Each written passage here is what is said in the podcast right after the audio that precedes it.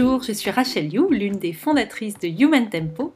Nous accompagnons les personnes en situation d'épuisement professionnel par des césures à la campagne au vert en Bourgogne du Sud.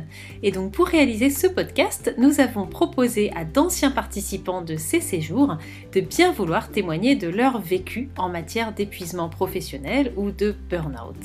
Donc euh, régulièrement, nous aurons le témoignage d'une personne qui a traversé ces moments compliqués et notre objectif bien sûr c'est que ça puisse vous apporter des réponses, vous donner des indications si vous-même vous avez l'impression que euh, peut-être que vous êtes dans une situation d'épuisement ou que vous connaissez quelqu'un qui est proche ou qui vit un moment de burn-out. Alors je vais laisser la parole à notre invité du jour. Juste avant, je voudrais vous signaler que sur notre site internet www.humantempo.com, vous trouverez de nombreuses ressources pour vous aider lors de ces moments compliqués. C'est parti pour l'épisode du jour. Alors aujourd'hui, j'ai le grand plaisir de recevoir Agnès. Euh, ce qui est génial avec euh, cette, euh, cet épisode, c'est qu'Agnès est venue en mai, je crois, mai 2000. Fin mars 2021. Voilà, c'est ça. Donc ça fait bientôt deux ans. Euh, et donc, euh, Agnès a énormément de recul depuis. Euh, elle va pouvoir nous raconter, bien sûr, à la fois ce qui s'est passé pour elle avant son, sa venue à Human Tempo, pendant, mais aussi depuis, parce que Agnès a accompli beaucoup de choses depuis. Voilà, donc ravie de te recevoir. Bonjour Rachel, merci de m'accueillir. Avec plaisir. Est-ce que pour commencer, tu veux nous dire quelques mots à propos de toi, s'il te plaît? Bah oui, Agnès, euh, du coup moi je suis dans les pays de la Loire, euh, j'ai ans, j'ai eu 51 ans et euh, je j'ai travaillé longtemps comme cadre dirigeante dans des structures culturelles et socioculturelles. voilà, jusqu'à jusqu'à octobre 2020, mais on va y venir jusqu'à ce que j'explose en plein vol. Yes. Et bien justement, est-ce que tu veux nous dire quelques mots de ta vie avant euh, ce moment euh, d'explosion? Euh, Comment est-ce que tu t'impliquais dans ton travail? Quelle, quelle était un peu tes journées, ta journée type? Comment ça se passait en fait ta vie? Bah, je m'impliquais de manière assez forte et passionnée, parce que c'est vrai que j'ai quand même eu la chance, moi, dans mon parcours professionnel, d'avoir toujours des boulots où je m'éclatais. Euh, vraiment. Et euh, voilà, je faisais beaucoup de diffusion culturelle, euh, spectacles vivants, et dans des premières vies autour du cinéma, de la diffusion cinéma.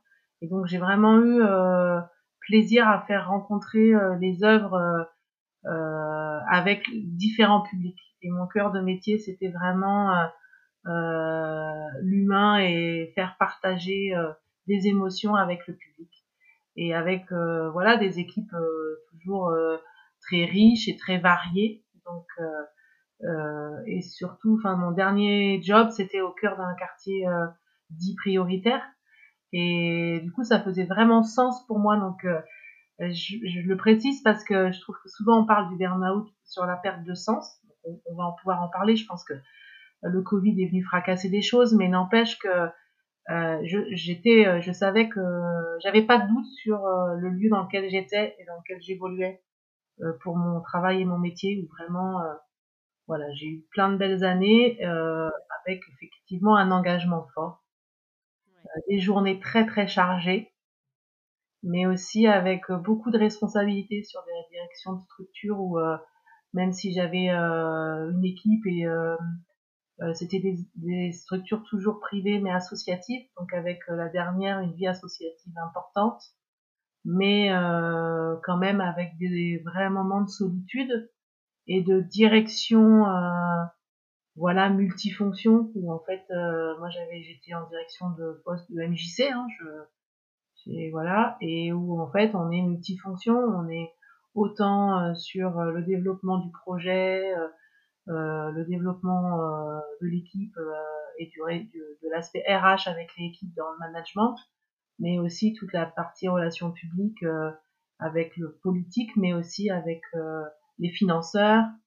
Euh, voilà, tout ce développement-là.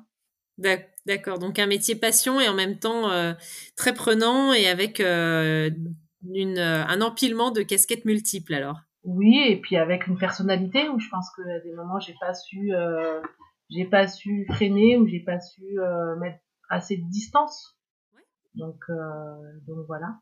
Est-ce que tu veux nous donner quelques exemples de, de choses qui rétrospectivement te semblent extrêmes ou que tu ne ferais plus aujourd'hui, des moments où peut-être tu as eu des, des alertes, des symptômes que tu n'as pas forcément écoutés? Ah ouais, moi, mais en plus, euh, je pense que, euh, enfin, on l'a diagnostiqué après avec ma psychologue du travail. C'est quand même un, un épuisement très long. Et d'ailleurs, euh, mon temps d'arrêt est long. mais j'ai eu un épuisement profond au cœur de cette structure où j'y suis restée sept ans, mais qui été déjà sûrement quand je suis arrivée dans cette structure, j'avais déjà une fatigue. Euh, Mais c'est vrai qu'il y avait euh, la joie de revenir sur euh, ma ville de naissance, l'engagement dans ce métier et dans ces structures qui étaient pour moi vraiment euh, un vrai lieu passionnant pour moi et où en plus j'avais plein de partenaires où toutes les planètes étaient alignées dans la collaboration partenariale de travail, ce qui fait que voilà l'enthousiasme a, caché, je pense, l'aspect fatigue que j'avais pu avoir déjà avant dans mon précédent métier, mais qui était aussi à Marseille et je faisais beaucoup d'allers-retours entre Le Mans, Marseille et qui, je pense, émotionnellement, m'a aussi beaucoup fatiguée. Donc c'est quand même quelque chose qui s'est ancré dans le temps. Mais j'ai eu beaucoup de signaux, moi, mais beaucoup, beaucoup, mais euh, c'est-à-dire euh, des alertes de santé, euh, voilà, des alertes. De, ça faisait quand même longtemps que je disais que j'étais extrêmement fatiguée. Et alléluia, aujourd'hui, je ne dis plus ça euh, parce que je me sens reposée. Mais voilà, quel temps m'a-t-il fallu pour ça, quoi? Ouais, bien sûr. Est-ce que tu peux nous donner quelques exemples d'alertes de santé euh, Est-ce que c'est par exemple mal au dos, mal à la tête? Enfin voilà, pour que les gens qui nous écoutent puissent Beaucoup de euh, au niveau du dos, régulièrement des, des, infections au niveau d'un œil. Euh, genre voilà, je, je, je veux plus trop voir. Euh, et puis bah je suis allée assez loin quand même hein, sur des cellules précancéreuses. Voilà, donc euh, fin fin 2019, je suis allée quand même assez loin. Et j'ai une amie euh, collaboratrice euh, de structure MJC comme moi qui avait fait un burn-out avant moi.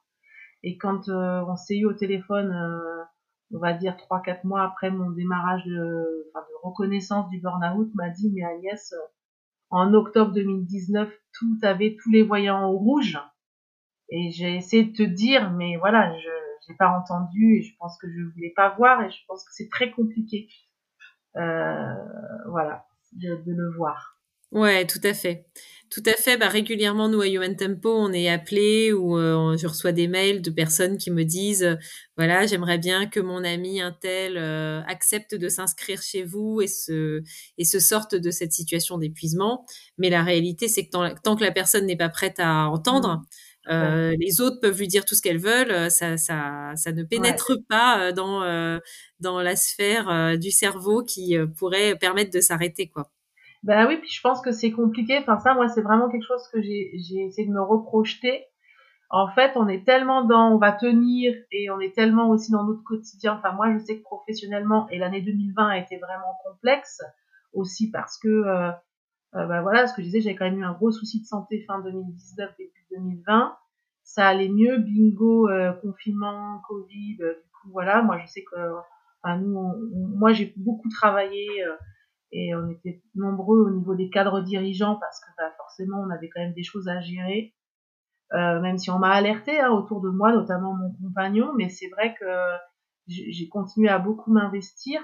Et en fait je voyais pas comment faire autrement en fait. Euh, et, euh, et après quand il y a eu la reprise euh, le public pour lequel on travaillait notamment dans les quartiers attendait vachement la réouverture de nos ouais. lieux on était attendu et il y avait quelque chose qui qui, voilà, un espèce d'engrenage. Et de toute façon, je, je, quand bien même j'aurais pu voir les signaux, euh, je pouvais pas en fait. J'étais tellement et en même tellement habituée à être entre guillemets une surfemme ou une surwoman sur des choses parce que j'ai, je sais aussi oui. ma capacité euh, à, à tenir et puis euh, à faire dix mille choses euh, que du coup je, je voyais pas comment. Enfin, je connaissais que ça en fait.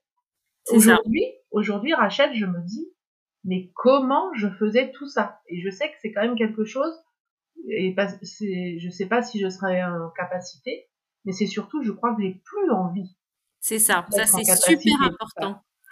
Ce que tu viens de dire, c'est très important. Ouais, c'est la capacité, j'en sais rien, mais en tout cas l'envie, euh, si tu l'as plus, euh, je dis toujours, c'est plutôt un signe de maturité. c'est ça, complètement. Alors c'est vrai que du coup, c'est encore troublant, hein, même deux ans après, deux ans, presque deux ans et demi après, c'est encore troublant parce que du coup, euh, j'ai pas encore complètement euh, repris complètement mes nouveaux repères.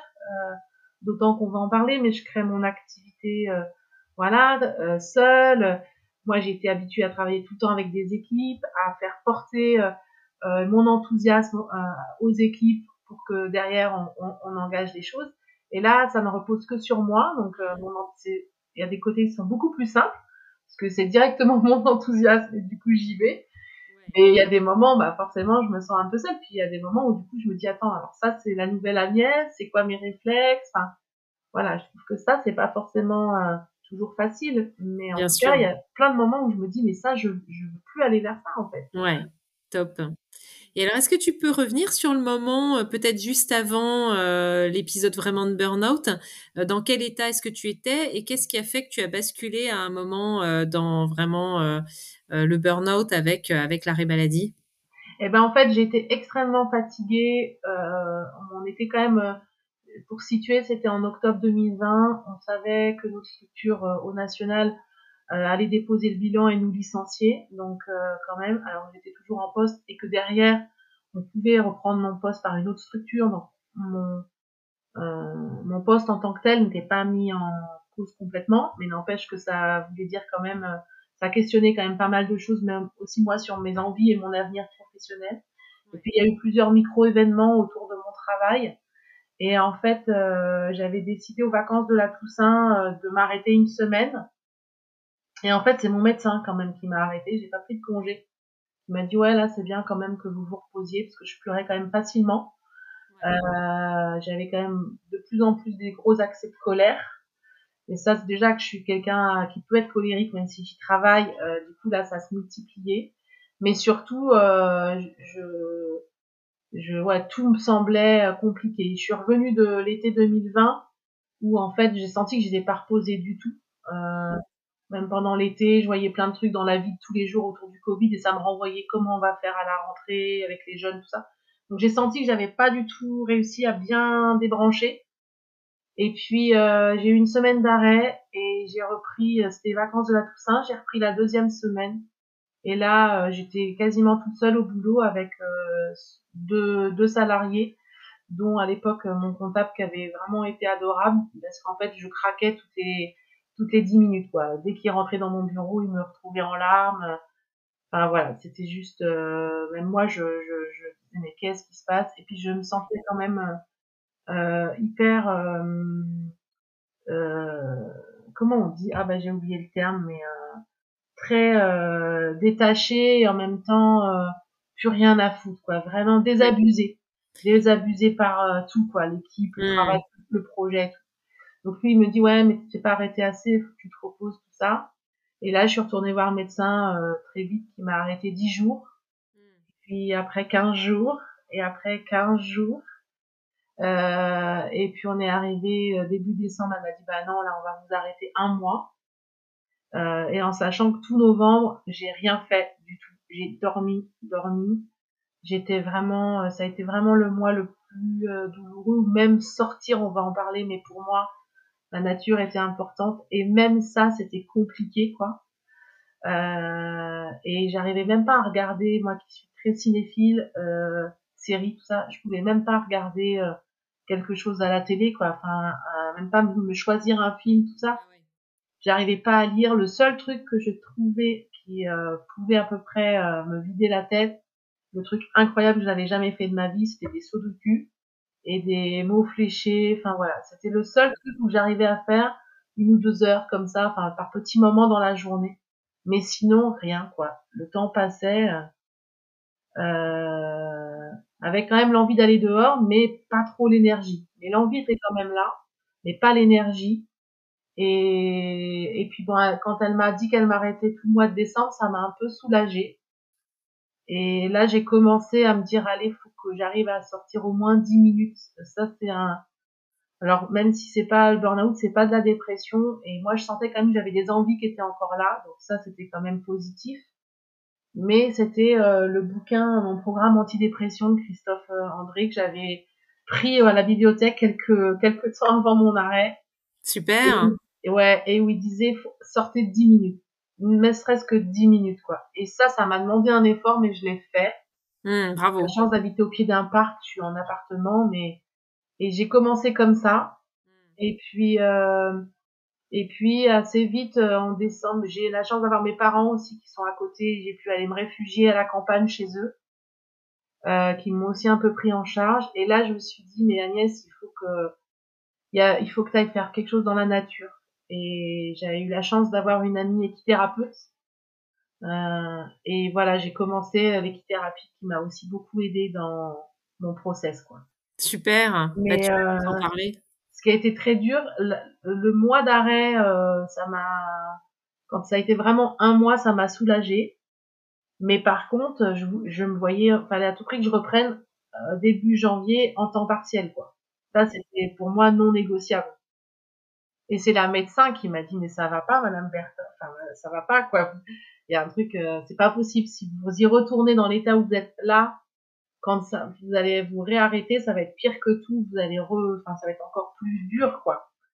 Donc c'est elle qui m'a vraiment, enfin, j'ai été super accompagnée par ma médecin traitante qui m'a vraiment dit non, non, euh, on va. Euh, et là, encore un mois, et c'est à partir de février, enfin pour début fin janvier, parce que dès que j'étais euh, à la veille ou l'avant-veille de la, la, fin de l'arrêt, en fait, je sentais que la panique montait J'allais un petit peu mieux de jour en jour, mais la panique revenait. Et du coup, euh, et c'est vraiment là où elle m'a dit non, je vous arrête trois mois. Et c'est vraiment là où j'ai accepté, où j'ai arrêté d'être dans le déni en fait. Parce qu'il y a eu plein de moments où euh, j'ai été dans le déni, j'ai eu beaucoup de honte aussi d'avoir euh, craqué. Et ça, ça a été quand même un, c'est un vrai processus que j'ai trouvé euh, moi personnellement très long. Et, et sur le déni, enfin je sais pas si on en reparlera pas sur le déni, mais sur la honte, c'est quand même quelque chose où, euh, qui a été quand même très euh, long et qui est assez récent où euh, bah, mes formations m'y ont aidé, où j'ai assumé de le dire, voilà, de le dire à un entretien professionnel. Enfin, hmm. c'est vrai que c'est un process quoi. C'est pas facile à admettre en fait. Ouais, complètement. Bah, nous, on, a, on reçoit beaucoup de gens qui nous disent, euh, ben, je sors plus de chez moi parce que euh, j'ai peur de rencontrer quelqu'un qui pourrait se demander pourquoi je suis pas au travail euh, alors que c'est un jour de semaine, etc. Donc, ce qui est extrêmement handicapant pour la récupération, en fait. Mmh. cette honte, cette culpabilité, ouais, ouais, tout à fait. Et alors, euh, c'est à, peu près à quel moment que tu es venu à Human Tempo, donc par rapport à eh ça? ben, En fait, du coup, j'ai commencé le processus dans la nature, tout ça, et c'est ma psychologue du travail qui m'a parlé d'Human Tempo. Et euh, je me suis, j'ai eu la chance, hein, je me suis battue euh, à l'époque euh, avec euh, aussi mon, mon, ma complémentaire pour avoir un soutien de prise en charge, aussi parce que j'estimais que c'était quand même très lié au, à, à, mon entreprise et au licenciement. Enfin, il y avait le cumul du coup des deux, quoi. Et donc, du coup, euh, voilà, je suis venue fin mars et ça a été pour moi, euh, j'appréhendais énormément, un, le trajet, parce que du coup, moi, je venais de l'Ouest, fallait que j'aille jusqu'en Bourgogne. Moi qui ai fait beaucoup voyager euh, à travers la France en permanence, là, c'était euh, pour moi juste euh, aller à l'autre bout du monde, quoi. Et, et le groupe, même si, quand même, j'ai oublié de dire que en décembre, j'ai euh, j'ai fait une retraite euh, en silence euh, avec quelqu'un que qui avec qui j'aimais bien aller en, en travail sur la méditation, etc. Et on m'a dit mais ça va pas, déjà que tu vois pas grand monde et tout ça, mais en fait j'ai j'ai pas trop appréhendé ce moment-là parce que c'était en silence. On était en groupe mais on était en silence. Et du coup ça ça avait été une étape quand même qui m'avait fait du bien mais vraiment, euh, Human Tempo, que j'ai adoré très vite et qui a fait un bien fou, on disait, enfin moi, mes proches disaient que j'allais chez les burn-out anonymes en fait, mais parce que j'ai beaucoup aimé, euh, déjà on était un petit groupe, euh, je crois qu'on était 6, 7, 6, et j'ai moi tout de suite euh, beaucoup aimé le, les temps d'échange où en fait tout d'un coup on était plus seul en fait. Même si avec toi, Rachel, j'avais eu un échange, euh, j'avais entendu déjà, ça m'avait déjà beaucoup euh, euh, aidé à passer le, le, pas. Mm. Mais c'est vrai que de se retrouver, et puis on était coupounés, on était pris en charge, et, euh, et en même temps, euh, on avait un temps de réflexion sur ce qu'on traversait. Et du coup, enfin voilà, moi ça, et puis bah moi j'ai beaucoup beaucoup aimé le cadre et les temps déjà de, du matin, même si pour moi c'était compliqué de me lever euh, parce que j'étais encore quand même euh, vraiment dedans, quoi.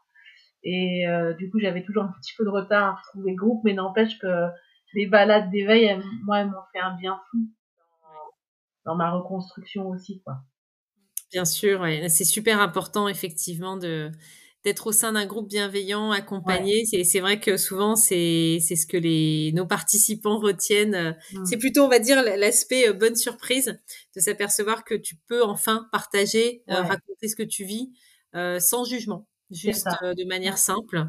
et, au-delà du jugement, c'est tout d'un coup de se dire, ah mais en fait, elle ou lui aussi traverse, enfin, tout d'un coup, ça, ça parle quoi. On se sent plus seul à se dire parce qu'il y a des moments quand même on se dit oh là là euh, enfin ouais et puis on, moi il y avait des moments je vois bah arrête de regarder ton nombril euh, oh là là mais euh, bah, c'est bon tu vas en sortir. Enfin essayé des fois j'étais pas très douce avec moi c'était mon problème aussi. Mais de voir voilà et puis en plus avec des vraiment des personnalités des parcours des identités professionnelles et personnelles différentes enfin, des vraies singularités. Ouais. du coup c'était riche de ça quoi. Et moi ça c'est quand même quelque chose de très important. Euh, et dans la suite aussi, parce que j'avais déjà rencontré un peu euh, les plantes sauvages comestibles, et il se trouvait que sur le lieu, enfin c'est une de mes entrées, c'est pas la seule dans ce que je fais aujourd'hui. Et je me vois encore euh, en coaching en marchant avec toi, Rachel, et où moi j'ai un côté très, je, je suis pas scolaire et pourtant je pense que je reste dans les schémas des fois très sérieux, très scolaires et où je te dis ah là là mais je vais pas, je me vois pas repartir en formation tout ça. Et en fait tu me dis mais tu sais Agnès tu n'es pas obligé de faire une formation euh, de trois ans quoi. Tu peux aussi faire des micro formations et euh, commencer comme ça en fait. Et, et, on marchait et je me vois encore regarder les champs les prés et tout dire ah ouais mais t'as raison en fait c'est possible ça alors que ça ne m'avait jamais traversé l'esprit en fait. Et, et, au retour de ça j'ai une première formation euh, qui a été super autour des plantes sauvages. Et puis euh, et puis voilà. Et puis j'ai continué, mais vraiment, euh, moi j'ai mis euh, clairement un an à vraiment sentir. Euh, c'est vraiment l'automne 2021 où j'ai commencé à me dire ah ça va mieux, ça y est, ça ça repart. Euh, fin 2021 me dire mais là faut que j'arrive à trouver quelque chose qui me bouge un coach enfin parce que toute seule, je, même j'avais pourtant, j'avais euh, plein de gens autour de moi. Hein, j'ai eu thérapeute, psychologue du travail, psycho, perso, enfin, mais je sentais qu'il fallait. Euh, et j'ai trouvé une formation euh, autour, en e-learning autour du de l'entrepreneuriat et du développement personnel qui m'a beaucoup beaucoup aidé. Super. Et qui m'a notamment aidé à construire mon projet de formation. Hmm. voilà, j'avais la chance moi d'avoir un du coup d'avoir au final été licenciée, ça a été une chance, même si euh, ça n'a pas été simple, parce que c'est vrai que euh, à Human Tempo, dans les échanges qu'on avait eus, euh, j'étais plutôt partie sur l'idée que ce serait pas mal que j'y retourne pour boucler en fait quelque chose où en plus ça avait été douloureux, mais je m'y sentais, c'était quand même ce que je disais au en entrée quoi de l'entretien, c'est un boulot que j'aimais quoi. Et en fait, on n'a pas du tout réussi à s'accorder euh, sur les conditions du retour. Donc ça, ça a été un peu douloureux, mais au final, c'est pour euh, c'est pour du mieux et du bien. Donc euh, voilà, c'est ça a été encore une autre étape. Il y a eu quand même beaucoup d'étapes euh, dans mon. On a tous plein d'étapes, mais c'est vrai qu'il y a eu un, un, peu des rebondissements entre pendant le burn-out, le licenciement, puis finalement la non possibilité de reprendre avec une autre structure.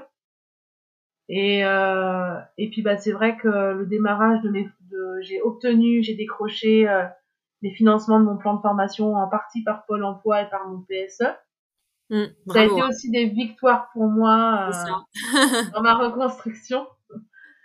Et puis euh, et puis voilà tout le chemin. Mais vraiment, euh, Rachel, je je suis prête à témoigner ce que je te disais tout à l'heure hors hors entretien, mais je dirais que c'est vraiment euh, depuis euh, novembre, novembre-décembre, où j'ai aussi écouté euh, mes autres collègues et ton témoignage et les autres, et où ça m'a fait du bien de vous entendre et de me dire, ça y est, je suis en capacité. Pour moi, c'est une mm. étape importante aussi pour mm.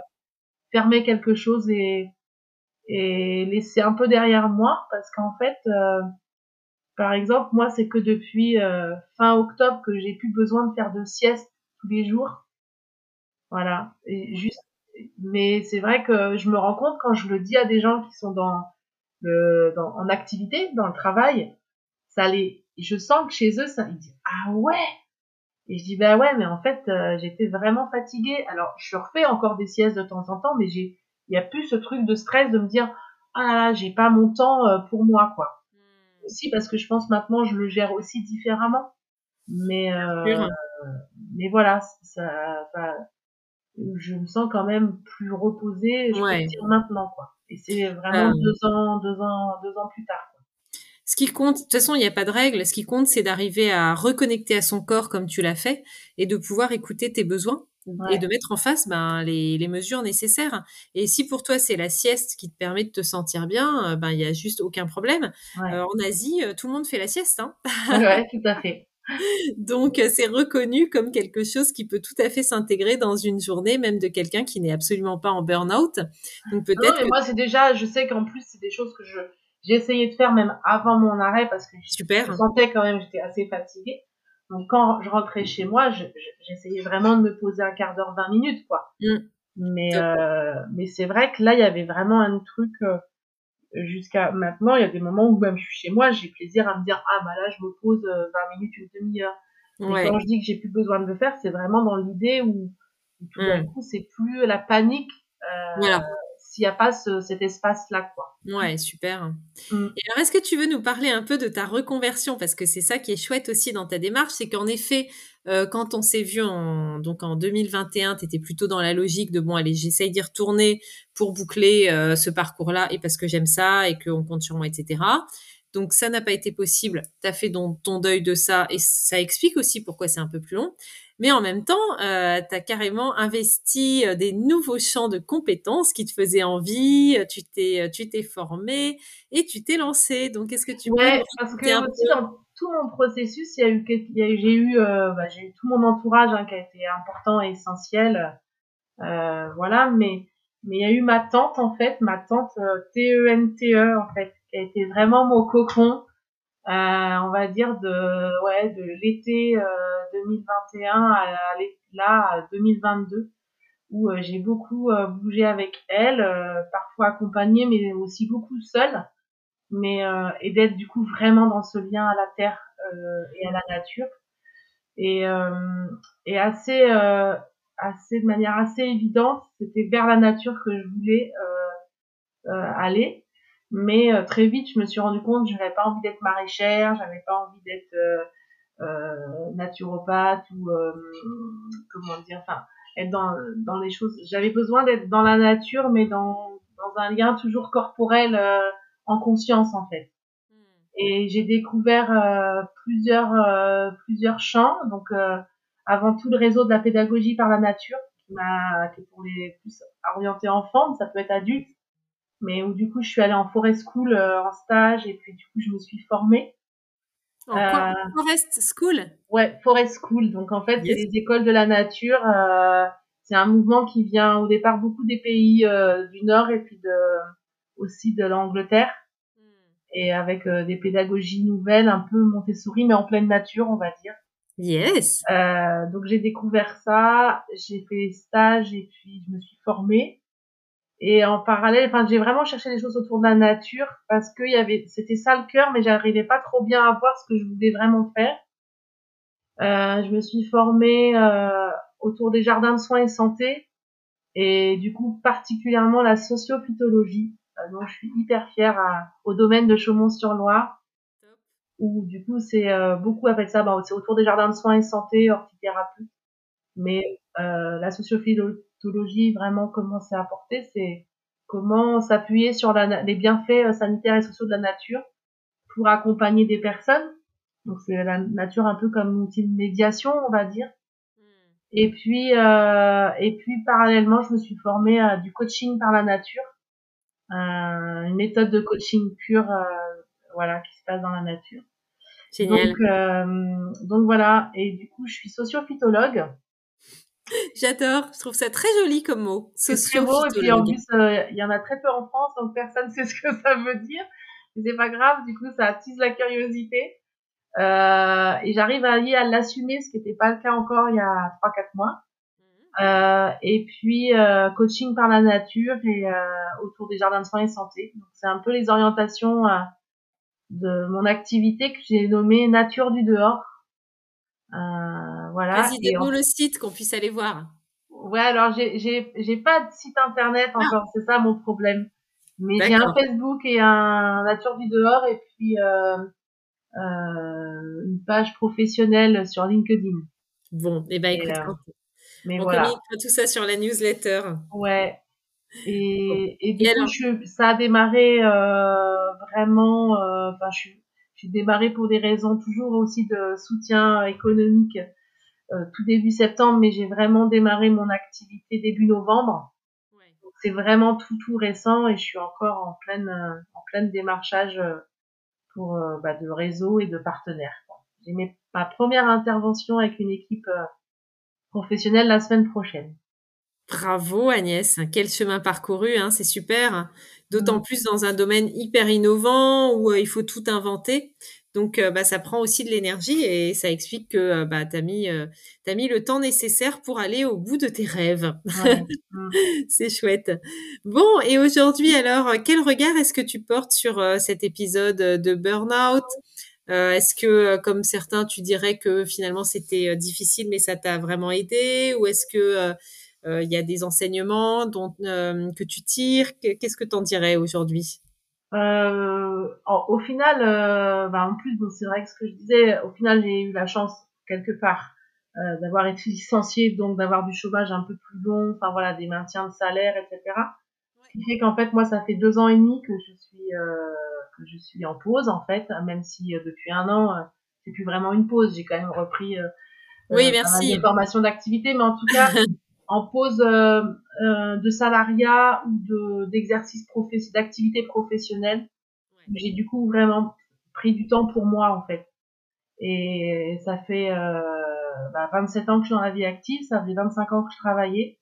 Et en fait, j'ai mesuré que c'est la première fois que j'avais autant de temps pour moi euh, jusqu'à maintenant. J'avais la pause professionnelle que j'ai eue, c'est la naissance de mon fils euh, pendant quatre mois et demi en fait. Et puis avec euh, ce que c'est de la naissance, l'émotion et tout ça.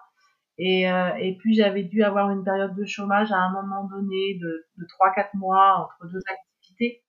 Mais, euh, mais j'ai pas du tout... Euh, aujourd'hui, enfin moi je sais que cette année-là que j'ai pris vraiment, euh, parce que l'année du burn-out, au début, les 6-8 mois, c'est vraiment euh, de l'arrêt maladie pure et c'est pas très drôle euh, dans le quotidien de ce qu'on vit, même si petit à petit, il y a de la joie qui revenait, mais mais vraiment, on va dire depuis un an et demi, euh, euh, bah, c'est un luxe, hein. Enfin, c'est un luxe, c'est un luxe, c'est un luxe que permet euh, peut-être euh, aussi toutes nos cotisations, mais moi je trouve que c'est important euh, d'avoir ça. Et c'est vrai que ce que j'en tire, c'est que ça me permet vraiment de me connaître encore mieux.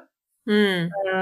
et de me rendre compte qu'il y a des choses aussi que j'ai pas besoin de de, de structure ou d'activité pour certaines, euh, à des moments, certaines réactions, certaines pressions. Donc ça me permet de, ça m'a permis vraiment de bien prendre le temps de me découvrir un peu sur tous les aspects. Super. Euh, et ça, je trouve que c'est une vraie chance, en fait. Ouais. Mm. En tout cas, ça donne beaucoup d'espoir euh, d'entendre ton parcours. Et euh, comme tu le sais, bah, beaucoup de gens qui écoutent euh, ces, ces, épisodes de podcast sont eux-mêmes en train de traverser un épisode d'épuisement. Euh, Peut-être que certains, certaines se posent aussi la question d'une éventuelle reconversion. Est-ce que tu aurais un message, un conseil, quelque chose que tu voudrais leur communiquer? Oh. C'est compliqué parce que je suis quelqu'un qui doute en permanence, donc je suis tellement encore dans le doute de de ce que je développe, même si autour de moi on me dit mais non, c'est super, c'est inspirant, vas-y, fonce et tout. Euh, oui, je pense qu'il faut s'écouter. Je pense que ça c'est vraiment euh, c'est quand même le, peut-être le mot clé quoi c'est d'essayer de s'écouter et surtout de d'essayer de moi je sais que je travaille encore tous les jours et c'est pas acquis quoi de vraiment me bichonner quoi euh, vraiment faire attention alors c'est pas simple et c'est pas simple par rapport à l'entourage c'est pas simple par rapport à des équipes professionnelles c'est pas simple par rapport à, à ses proches proches mais euh, mais avant tout de faire attention vraiment à soi quoi de c'est pas de de toute façon il y a personne de plus important que nous-mêmes et qui prendra soin de nous-mêmes il y a que nous en fait.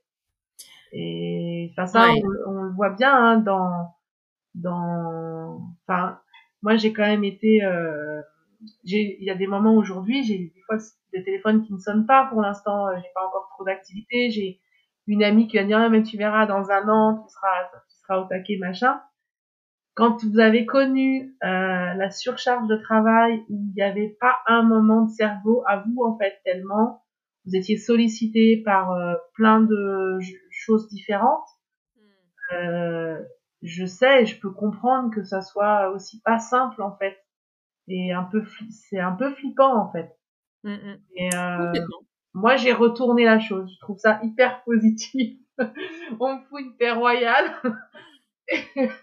et, euh, et j'avoue que ça, je trouve que c'est quand même euh, aussi agréable. Quoi. Formidable. Ben, vous ne pouvez pas voir Agnès, mais moi je la vois pendant ce temps d'échange et je peux vous dire qu'elle fait plaisir à voir parce que depuis le début de notre échange, Agnès a un grand sourire et des yeux qui pétillent. Et c'est vrai que, euh, ben, en fait, on sent tout simplement que tu es dans l'alignement euh, de tes valeurs, euh, de ta mission de vie. Et vraiment, ça, comme tu l'as dit à un moment, c'est aussi un luxe. Hein. Euh, c'est un, enfin, c'est un luxe que tu t'es créé. Donc, bravo à toi. Et rien que ça, c'est super inspirant. Et c'est vrai que Rachel, il y a eu un, j'ai oublié quelque chose, c'est que quand même, euh, je suis revenue un an plus tard à Human Tempo faire un week-end de césure de, du vendredi au dimanche avec Et tout à fait. Et ça a été vraiment, je me le suis offert avec, euh, je l'ai partagé avec une amie qui était aussi à ce moment-là quand même, je trouvais assez euh, fatiguée, au taquet dans son boulot. Et, euh, et pour moi, c'était, bah ouais, ça venait, en gros, ça venait boucler quand même justement ma boucle des un an, quoi. Ouais. C'était aussi une étape, ça, en fait. Ouais. Euh, c'est vrai que j'ai oublié de le dire. Génial. je suis contente de vous revoir avec Virginie, c'était chouette. Ah, nous, on adore quand vous revenez. bah oui. Eh ben écoute, merci pour ce témoignage euh, plein de plein d'espoir pour euh, ta sincérité sur euh, ce parcours qui, euh, bah oui, qu'on peut, que certains vont pouvoir trouver long et d'autres juste bien et d'autres peut-être même court, mais en tout cas, voilà, tu as fait tellement de choses pendant cette année et demie, tu as retourné ta vie, en effet. Donc, ouais, et en fait, je voudrais avoir une petite pensée pour tout notre petit groupe parce qu'on s'appelait les retapés.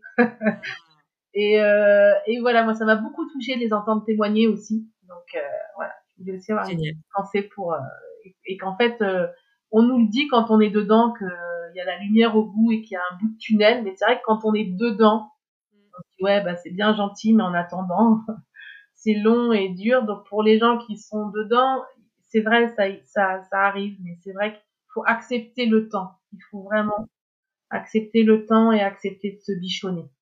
Yes. Un grand merci à toi Agnès. À bientôt.